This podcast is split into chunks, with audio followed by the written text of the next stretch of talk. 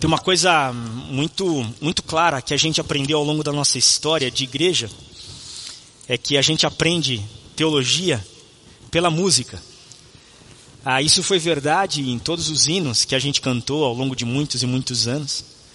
Ah, e essa música é uma música com uma teologia muito boa. Ah, uma das coisas que a gente tem em nossa igreja é, é essa preocupação. Preocupação com o que a gente canta, porque realmente a gente aprende a palavra de Deus muito através da, da, da música que a gente canta. Se, até a semana passada, a gente estava com a série Somos Família, IBMA. A gente falou sobre a raiz, a gente falou sobre sonhos, e a gente falou sobre voar, sobre, sobre missão. Isso foi ah, na semana passada. Foi um momento muito bom da gente perceber que a gente é amado ah, como o pastor Sidney falou, a questão da, da calha agora. Ah, isso é família. Família é o local que a gente pertence. E como é bom a gente poder saber que nós, nós participamos da família de Deus. E numa parte da família de Deus que se reúne aqui, e que isso reflete muito quem nós somos ah, na nossa vida. Hoje pela manhã, então, a, a gente vai falar um pouco sobre o livro, esse livro, O Impostor que Vive em Mim, ah, de, um, de, um, de um autor chamado Brennan Manning. Ele tem vários outros livros também, a gente tem eles na, na, na nossa livraria. O primeiro deles, na verdade, é o Evangelho Maltrapilho, dessa, dessa série. Ah, é excelente. A gente tem o Obstinado Amor de Deus e também esse O Anseio Furioso de Deus. Ah, todos eles mais ou menos na mesma linha ah, do, do, desse autor chamado uh, Brennan Manning. Ah, a nossa autoridade de, de, de texto, de livro, a autoridade que a gente tem como povo, povo de Deus, povo cristão, é, é a Bíblia. A Bíblia é a nossa autoridade plena, é, é, é, dela que a gente estuda, é dali que a gente conhece Deus, ela é a revelação de Deus para a gente, porque ela é a palavra de Deus. É mais ou menos assim. Você está me ouvindo falar aqui, mas daí você recebe uma mensagem do meu WhatsApp, e daí você olha e fala assim: ah, é o Fernando. A mesma autoridade que tem a palavra que eu estou dizendo agora, ou que está gravada na internet depois, ou no, no, na mensagem do WhatsApp, no e-mail, é a mesma coisa. É o Fernando falando. A mesma coisa acontece aqui, é Deus falando. A Bíblia é Deus falando. Todos os outros livros ah, que a gente tem na nossa história, eles nenhum deles tem a mesma autoridade, mas são livros muito bons. Livros que nos ajudam a moldar quem a gente é, até interpretar a Bíblia, até entender esta relação de Deus conosco. E a gente tem no cristianismo uma história de mais de dois mil anos ah, disso. E, e é interessante até você entender o seguinte: se você está lendo a Bíblia e você está tendo uma ideia inédita que ninguém nos últimos dois mil anos teve, toma cuidado, tá bom? Muito provavelmente você está aí fazendo uma heresia, não é isso que estava colocando, porque teve muita gente ao longo do tempo que conseguiu ver mais a interpretação disso na nossa Bíblia, na nossa vida, desculpa, hoje para os nossos dias atuais, cabe cada um. Então, esse foi um dos livros, os dois na verdade, que a gente vai falar hoje de manhã e o da noite também, que mudaram muito a minha vida. Ah, que muitas das coisas que eu sou ah, foram, foram moldadas por esses livros. Brennan Manning, ele é um americano, era um americano, ele já faleceu, que foi um fuzileiro naval. E depois de voltar da guerra, ele entendeu o seu ministério como um padre franciscano. Ele, ele era católico, ele foi para o seminário, estudou, ah, e ele teve uma carreira muito boa de ah, dar palestras, ele era grande palestrante, ele era convidado para vários locais, mas em certo momento da sua vida, a carreira dele deu uma queda muito grande. E ele, por causa da tristeza que teve, ele foi uma, assim, resolveu seus problemas no álcool. E ele se tornou um alcoólatra. Ele lutou em relação ao alcoolismo durante um bom tempo, ele se recupera. E depois desse tempo de, de, de, que quando ele se recupera, quando ele tem a questão da restauração na vida dele, que ele começa a escrever esses livros. E é muito bonito, porque ele olha e fala assim: olha, é, é uma luta diária, eu entendo a questão da dor humana. É interessante perceber que quando uma pessoa passa por esses momentos de luta e ele é restaurada pela graça de Cristo na vida dele, a pessoa ela fica muito mais misericordiosa com o outro. Há um tempo atrás eu estava conversando com um rapaz que a vida dele era praticamente perfeita, ou pelo menos ele achava que era. Então ele não conseguia a, se identificar e entender, na verdade, por que, que as pessoas sofriam. Afinal de contas, as coisas são tão simples. Até que chegou o um momento da vida dele que ele passou um momento muito difícil. Realmente uma dor muito forte. E eu conversava com ele e ele dizia, pastor, agora eu consigo entender a dor do outro. E quando a gente passa por isso, a gente começa a entender que, da mesma forma como eu sofro, o outro também sofre. Eu não sei o que você passa porque eu não estou no teu lugar. Você não sabe o que eu passo porque você não está no meu lugar. Cada um passa por aquilo que, que a nossa vida é assim mesmo que funciona.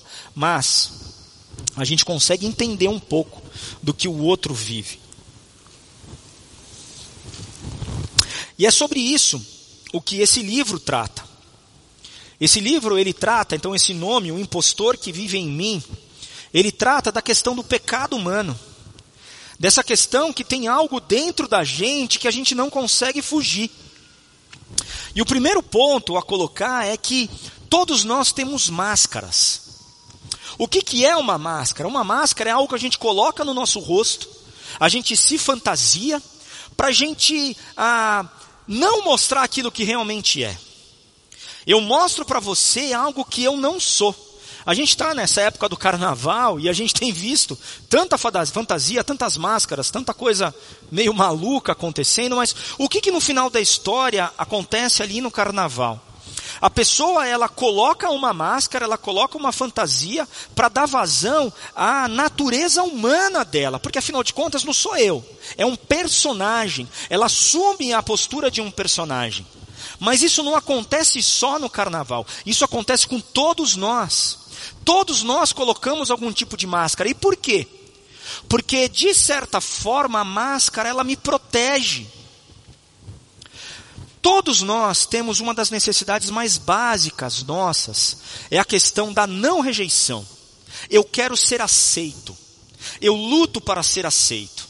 E nessa luta de aceitação, eu acabo colocando uma máscara com medo de que se eu me mostrar para você quem eu realmente sou, eu não serei aceito. Então eu coloco uma máscara, se você não gostar, não tem problema. É aquela máscara. Então a máscara, ela é uma forma de proteção. Ela é uma forma que eu coloco e eu me protejo por, por trás dela. É assim que a gente faz. A criança, ela não tem muitas máscaras, a criança pequena. Até ela perceber que o mundo não é assim lá tão bacana como ela achava. Até ela ter a primeira decepção, até ela falar uma coisa que ela gosta muito e ela ser ridicularizada, porque todos nós passamos por isso. E ela começa a perceber: opa, acho que eu preciso ser alguma coisa que eu não sou. E assim mesmo que funciona. A gente coloca aquela máscara e saímos por aí mostrando algo que nós não somos. E esse algo que nós não somos é o impostor. O impostor que vive aqui. O impostor que está presente na nossa vida. O impostor é aquele que vive aqui dentro. E ele quer de qualquer forma agradar os outros. Só de pensar na possibilidade de desagradar uma outra pessoa, ele tem medo, ele fala não. Por quê?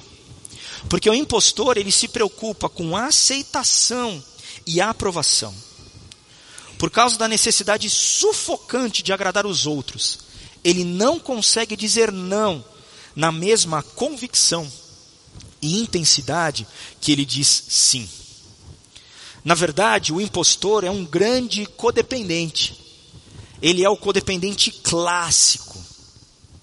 E o impostor é o falso eu.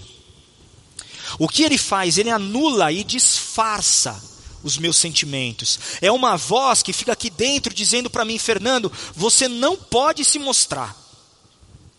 Você está feliz, mas segura a tua felicidade. Você está triste, mas segura a tua tristeza. Outro dia eu estava conversando com uma pessoa que passava por um momento muito difícil. E nos primeiros cinco minutos de conversa era só choro ela chorava, ela soluçava e estava ali daquele jeito. E ele chegou para mim e disse o seguinte: Pastor, eu não posso ficar assim. Eu tenho que ser forte, porque eu tenho meus filhos. Eu não posso mostrar que eu estou triste. Mas quem estava dizendo isso para esta pessoa não era ela mesma, era um impostor. Que dizia para ela: você não pode mostrar que você tem fraqueza.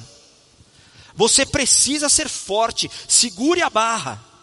Mas o impostor é um mentiroso. Existe uma compulsão dentro de nós para tentar mostrar uma imagem de perfeição. E eu vou confessar uma coisa para vocês aqui. Eu, como pastor, tenho essa tentação todos os dias. O que vai acontecer se vocês me virem brigando no trânsito? Hoje eu ando de moto. Quando algum de vocês me fechar em Alphaville, eu vou dar uma buzinada. E aí? A gente tem uma pressão de querer mostrar algo perfeito. Eu sou ungido de Deus. Isso tudo é um impostor que está aqui dentro dizendo para mim: você tem que ser perfeito. Eu exijo atenção. E isso acontece porque todos nós temos essa fome de sermos aceitos. A gente precisa de aprovação. Eu vejo muito nas minhas filhas, eu tenho uma filha de sete anos. De vez em quando ela está lá brincando, ela volta só para ver se eu estou ali. Oi pai, tudo bem? Tudo filha. Você está bem? Tô. Ela vira as costas e vai embora. Por quê? Porque ela precisa de aprovação. Nós precisamos de aprovação. Só que muitas vezes a gente quer não só a aprovação do pai, a gente quer ser famoso. E agora, com o advento das redes sociais, da internet, a fama ficou muito mais fácil. É muito mais rápido. A pessoa quer ser famosa. A gente quer ser rico. E isso muitas vezes acontece por causa das memórias reprimidas da nossa infância. E essas memórias, elas um, elas formam na gente um padrão enganoso. Porque muito da nossa personalidade é formada até ali uns 10, 12 anos. E tem questões ali dolorosas, tem feridas que estão lá dentro que eu não quero nem lembrar. E eu vou lá e eu deixo elas lá dentro. Porque afinal de contas, quando eu tentei mostrar quem eu ela era, alguém foi lá e bateu em mim. Esse é o impostor que está de um lado, mas do outro lado, do lado oposto, existe o eu verdadeiro. Um eu verdadeiro que muitas vezes ele está por trás e escondido desse impostor. Agora, como é que eu faço para sair dessa ideia do impostor, para sair dessa máscara e caminhar para meus, começar a dar, a dar meus passos em direção a ser quem eu realmente sou? a ser o eu verdadeiro. Como é que eu faço isso? A primeira coisa que pode acontecer é você ter raiva do impostor. Você ficar com ódio dele. Mas sabe o que acontece quando você toma essa decisão? Você acaba odiando a você mesmo. Porque o impostor ele está aqui. Eu aprendi, e eu acredito que muitos de nós também, que Jesus nos ama apesar dos nossos pecados, não é isso? Não foi assim que muitas vezes a gente ouviu? Mas eu digo para você que essa declaração ela está errada. Jesus, ele não me ama apesar dos meus pecados. Ele me ama com os meus pecados. Sabe por quê? Porque o pecado ele está no meu DNA, ele está aqui. É o que a Bíblia chama de natureza humana. Eu não consigo tirar o Fernando da natureza humana dele. Então, se eu digo que Deus me ama apesar dos meus pecados, eu estou dizendo o seguinte: olha, pecado, olha a natureza humana, sai de ladinho, porque isso aqui não deveria existir, e está aqui, Deus, está aqui o restante. Mas quando eu digo para mim mesmo, não, Deus me ama com o meu pecado, porque Ele diz, eu amo o pecador. Ele veio pelo pecador, por mim que sou pecador. Então, quando eu entendo que Jesus me ama com o meu pecado, eu posso assumir que o impostor existe. Eu posso chegar e dizer o seguinte: olha, ele existe porque ele está aqui. Então eu posso pegar esse impostor que está aqui, que é a minha natureza humana, e entregar para Cristo, e entender que mesmo assim Ele me ama. Ele me ama desta forma, com o meu pecado. Então, o primeiro passo que a gente tem que dar em relação a sair do impostor e, caminhar para um verdadeiro eu, é tirar o impostor do esconderijo.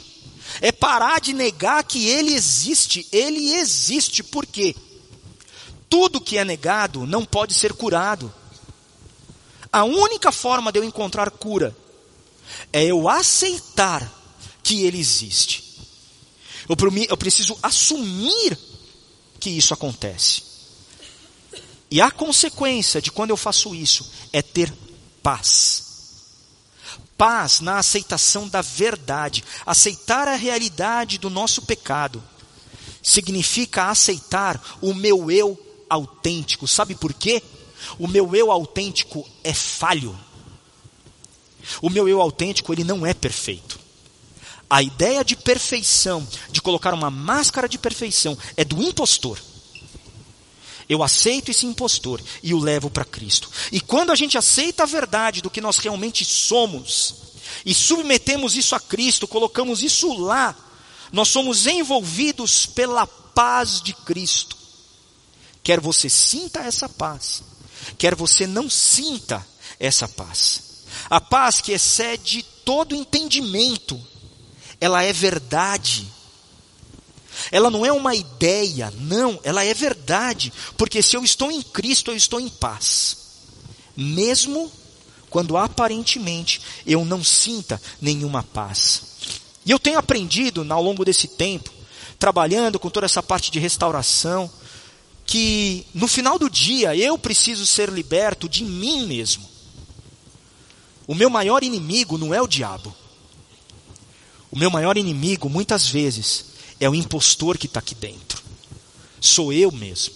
E eu preciso ser liberto de mim mesmo por Cristo. É o que Paulo diz em Romanos 7, quando ele fala da natureza humana. Jesus Cristo é o Salvador que nos defende de nós mesmos. E o que ele diz, a sua palavra, nos traz liberdade. Quando nós fazemos isso, eu começo a encontrar o eu verdadeiro, que é a nossa real identidade. Qual que foi a identidade de Cristo? Quando a gente olha para Jesus Cristo, o que, que você lembra de Cristo? Jesus ele trabalhou, ele foi, ele trabalhou na, na construção civil, né? Ele foi ali carpinteiro, ele foi mestre, ele foi professor, ele foi um monte de coisa. Mas quando você pensa Jesus Cristo, você pensa em o Filho de Deus. Essa era a identidade dele. A identidade de Jesus, quem Jesus era, estava a, calcada, estava solidificada no amor que Deus Pai tinha por ele. Ele se entendia como o amado de Deus. Lembra no batismo dele, quando vem o Espírito em pomba e diz: Este é meu filho amado. E também lá no Monte da Transfiguração, vem a nuvem e diz: Este é meu filho amado. Então Jesus Cristo não tinha a sua identidade naquilo que os outros diziam, ou que os outros achavam, ou nem no que ele fazia. Ele tinha a identidade dele como sendo o amado de Deus. O apóstolo João, no evangelho dele, muitas vezes fala do apóstolo que Jesus amava. E esse apóstolo que Jesus amava era o próprio João. E as primeiras vezes que eu li isso, eu pensei assim: poxa, mas será que ele achava que Jesus amava só ele e não amava nenhum outro? Mas não é isso. Olhando da perspectiva de João, ele olhando para lá, era como ele se entendia. Como é que João se entendia? Como aquele que Jesus amava. A identidade de João, ela estava é, em cima da rocha, que era o amor de Cristo por ele. Então, da mesma forma como Jesus tinha a sua identidade fundamentada no amor de Deus Pai, da mesma forma como João tinha a sua identidade fundamentada no amor de Cristo por ele, nós também podemos ter isso. Nós também podemos assumir que a nossa identidade é a identidade de um filho amado de Deus. Cristo te perdoou. Ele me perdoou não porque você era bonito, apesar de poder ser. Não foi por isso. Ele nos perdoou, ele me perdoou porque eu sou incoerente. Porque eu sou incompetente. Porque eu fico irritado, porque eu peco e porque eu sou guloso. É verdade. Por isso que Jesus me perdoou. Todos nós somos perdoados. E todos os nossos pecados não podem nos afastar do amor de Deus. Não é isso que está em Romanos 8? O que pode nos afastar do amor de Deus? Nada. Nada. Thomas Merton tem uma declaração linda que ele diz assim: Deus está pedindo a mim, o indigno, para esquecer a minha indignidade e a de meus irmãos, e ousar seguir adiante no amor que redimiu e renovou todos nós à semelhança de Deus. E para, em última análise, rir dessa ideia absurda de merecimento. Eu quero dizer uma coisa para você: você não merece nada, e eu não mereço nada, porque eu não conquistei nada. Se você trabalha um mês inteiro e no final do mês você recebe o seu salário, é seu merecimento. Mas o amor de Deus é dado por cada um de nós, não porque nós merecemos algo, mas porque Ele quis, Ele amou e Ele fez. Então eu preciso me definir radicalmente como alguém que é amado por Deus. Fernando, quem você é? Aquele que Deus ama. Eu sou um filho amado dele. O fato de Deus me escolher e me amar determina o valor que eu tenho. Quanto que você vale? A vida, o amor, morte e ressurreição de Cristo. Esse é o teu valor. E quando a gente aceita isso, a gente começa a entender quem é o nosso eu verdadeiro. Eu gosto muito de aprender com a criança. Eu acho que a gente consegue aprender muita coisa com a criança. Jesus diz, né, os discípulos dele perguntando, pai, quem que é o maior no reino dos céus? Ele chega, chama uma criança, coloca e fala assim, olha, eu digo para vocês, aprendam com ela. Se vocês não se tornarem como ela, vocês não entrarão no reino dos céus. O que, que a criança a gente consegue? A criança ela se preocupa, vai... Não, por quê? Porque ela sabe que o pai e a mãe que a amam, darão comida para ela. A criança viga vive super preocupada com o futuro? Não. Ela vive no presente. Ela brinca. Ela também não está muito preocupada com o passado. Ela está ali. Imagina uma criança que é muito amada pelos pais. E ela é abraçada pelos pais. E ela entende que ela pertence àquela família porque ela é amada pelos pais. E ela obedece porque ela é amada pelos pais. A obediência é alguma coisa natural ali. Mas ela tem uma amiguinha que olha para ela e deseja aquela vida. E ela não tem isso dos pais dela, mas ela acha que ela vai conquistar. Então ela acorda de manhã cedo, ela escova o dente, ela arruma a cama, ela até tudo super arrumado, ela vai bem na escola porque ela tenta fazer um monte de coisa. E ela está tentando fazer um monte de coisa para quê? Para ganhar e merecer o amor dos pais. Mas ela não consegue. E ela começa a olhar a vida da amiguinha e começa a invejar a vida da amiguinha. Percebe o impostor aqui dentro dela? E percebe como a gente é formado nisso? A outra, ela é simplesmente vive debaixo do amor ali do, dos pais. Por quê? Porque ela é uma filha amada daqueles pais. Mas daí pode vir à sua cabeça a ideia: ah, tá bom, eu sou amado por Cristo, eu sou amado por Deus, então quer dizer que eu posso fazer qualquer coisa. E sabe o que Paulo diz, Paulo diz para a gente? Ele fala: não. Porque você foi comprado pelo sangue de Cristo. E fazer parte desta família, ser amado por Deus e ser um filho amado dele tem certas características. Imagina que você foi adotado por uma família. Você era um órfão, vivia em um orfanato, e foi adotado por um casal que chegou lá. E por que, que o casal chegou e te adotou? Porque ele ama você. Porque eles te amam, então eles te abraçaram e trouxeram você para aquela família por amor. Agora você é da família Campos, Barcelos, Dias, sei lá.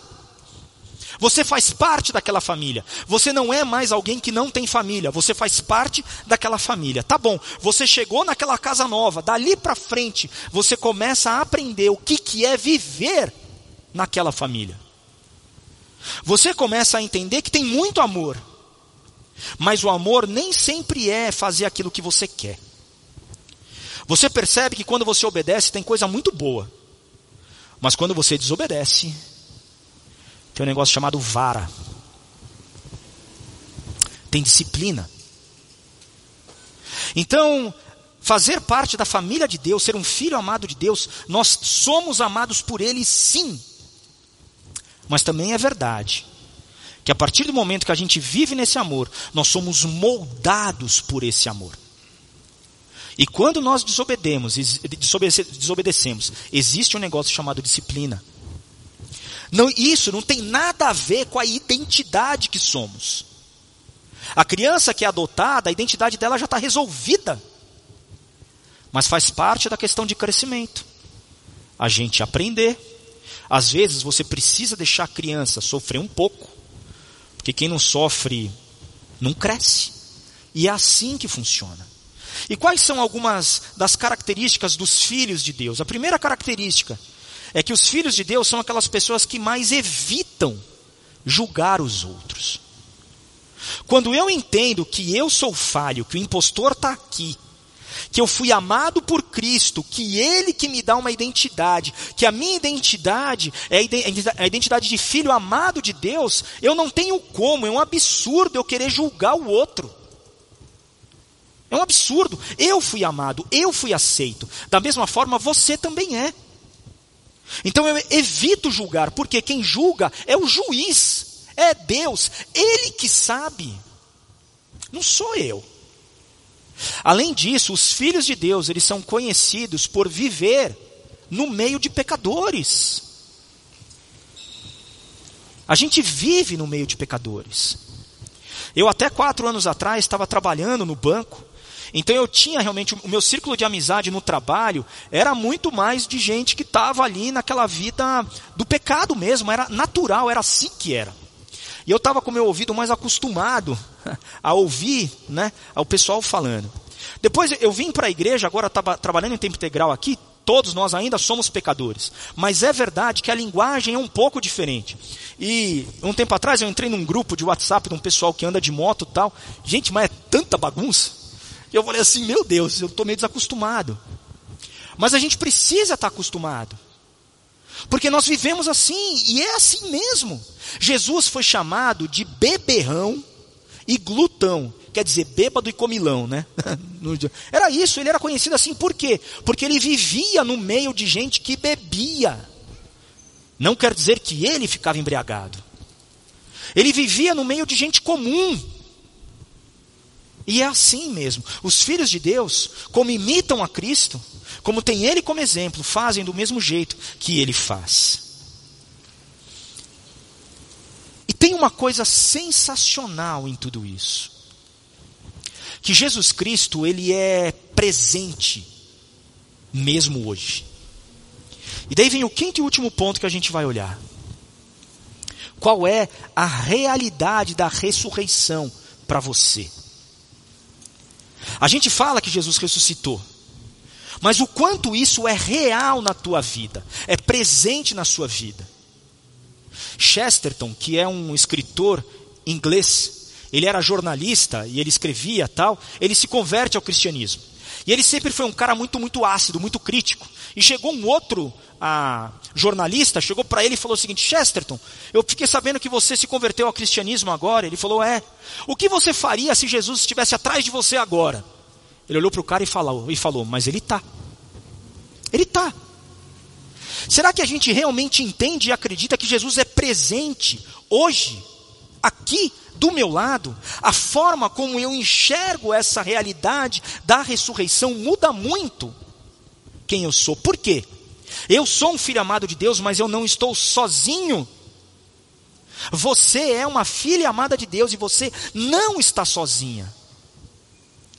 A ressurreição, ela é real, ela é presente, ela é para hoje.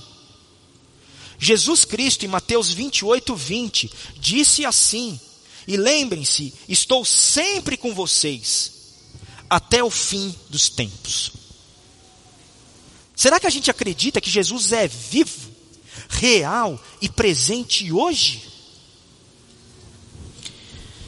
Para a gente concluir, eu tenho quatro pontos aqui. O primeiro deles é que tudo que você faz passa primeiro por quem você é. Aquilo que você é, a sua identidade, define toda a sua vida. A sua identidade é a questão mais importante do mundo e da sua vida. É necessário viver sabendo que você é um filho amado de Deus. Lembrem-se, era assim que Jesus se definia. Era assim que o apóstolo João se definia. Segundo ponto, você é amado por quem? Por quem? O amor de quem que você busca? Talvez os teus pais não tenham te amado da mesma forma, assim como você gostaria que fosse. Ou talvez você não tenha entendido o amor de teus pais, como você tinha a expectativa. Não importa. O que importa é que você é amado por Deus.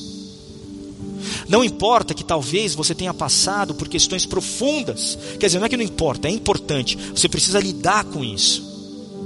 O celebrando é uma das formas de você lidar com isso. Mas no final do dia, o que realmente importa é que você é amado por Deus. O terceiro ponto é que viva consciente da presença de Cristo o tempo todo. Ele é real. Ele está aqui. A presença do Espírito Santo hoje em nossa vida é a presença de Deus, é a presença de Cristo. Jesus Cristo é real hoje. Viva com essa consciência. E o quarto e último ponto. Você conhece e ama Jesus Cristo, o Messias e Filho de Deus? Se você não o conhece, você pode conhecê-lo hoje. Agora. É só pedir. Jesus, eu quero conhecer a Ti. Jesus, eu quero ser um amado Teu. Vem aqui e me mostra. Se você já tem alguma ideia de quem Jesus é, eu te convido a cair de cabeça nisso. Conheça Cristo. Assuma quem você é. Assuma que você tem problema, mas que Ele pode resolver. E se você já tem experimentado essa, esse relacionamento com Cristo, continua. Continua na procura, na descoberta quem Jesus é. Jesus é algo infinito. Nunca conheceremos totalmente quem Cristo é. Sempre vai ter algo para a gente descobrir. Sempre tem uma experiência nova para a gente ter com Cristo. Sempre tem um, uma descoberta nova no texto bíblico, nos textos que a gente lê. Defina-se radicalmente como o amado de Deus. Esse é o eu verdadeiro. Qualquer outra identidade tua é ilusão. E eu termino com uma declaração do Binan Manning dizendo assim: sofrimento, fracasso, solidão, tristeza, desânimo e morte farão parte de sua jornada, mas o reino de Deus conquistará todos esses horrores. Nenhum mal pode resistir à graça para sempre. Amém.